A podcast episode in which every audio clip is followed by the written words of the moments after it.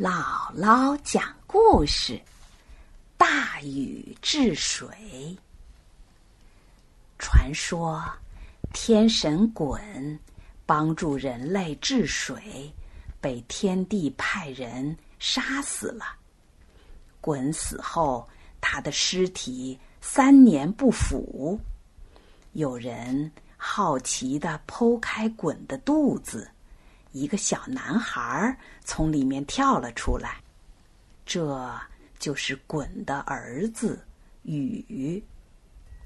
禹长大以后，舜帝命令他继续治理洪水，人们把他称作大禹。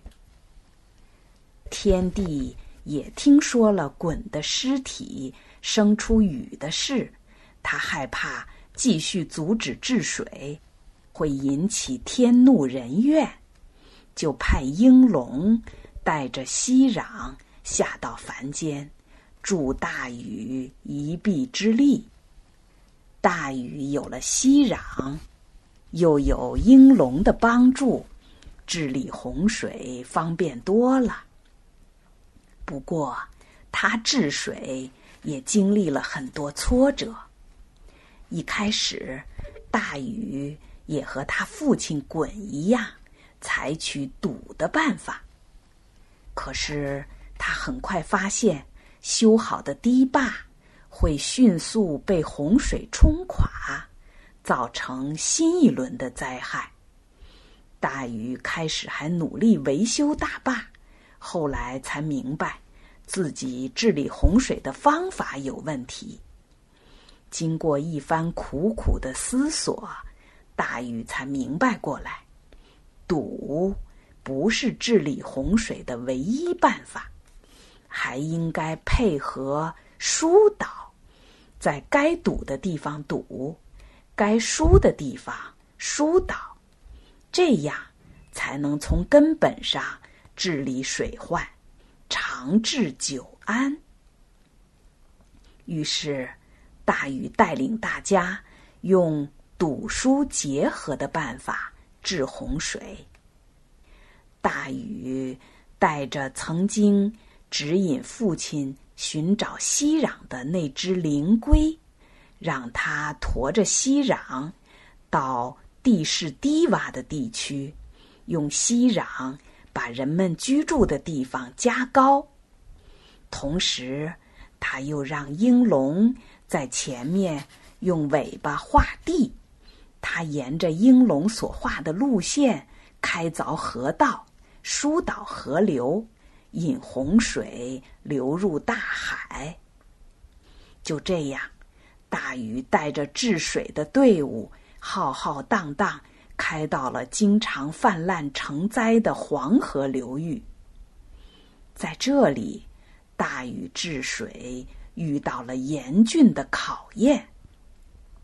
黄河的河道弯弯曲曲、高低不平，水况很复杂，无法提供正确的开凿路线，因此鹰龙在治理的时候常常会迷路，半途而废。看到这种情况，大禹心急如焚。这天，大禹登上高地考察的时候，忽然，黄河汹涌的浪涛中出现了一个高高的水柱，上面站着一个人面鱼身的年轻人。这个人高高的个子，面色白净，自称是河伯。他上岸之后。交给大禹一块湿淋淋的大青石，然后纵身跳入水中消失了。大禹拿着那块大青石，不知道是怎么回事儿，再仔细看看，发现大青石上有很多弯弯曲曲的线，又仔细观察了一会儿，大禹才明白，这块大青石上。画着治理黄河的地图，这是黄河之神河伯献给他的礼物。有了这幅地图做参考，英龙很快就找到了治理黄河的路线。大禹带人顺利凿通了河道，治理黄河的工作很快完成了。不久，大禹带领着治水队伍来到了龙门山。龙门山是一座大山，它和吕梁山脉相连，挡住了黄河的去路，使得黄河水流到这里以后。不得不回头倒流，大禹就用一把神斧劈开了龙门山，让黄河水从山崖峭壁间直接向东流去。治理队伍继续往下游走，很快又一座大山挡住了河水的去路，大禹。又用神斧将大山劈开了三道口子，它们就像三扇大门，让河水从上游呼啸奔流而去。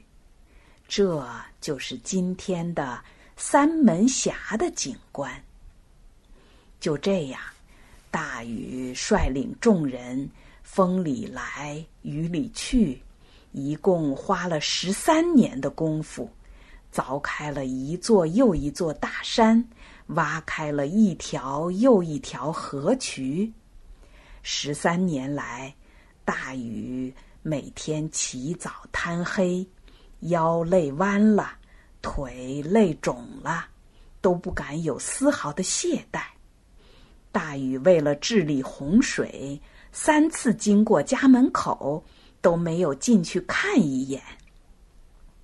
他把自己整个的身心都用在了治理洪水的事业中。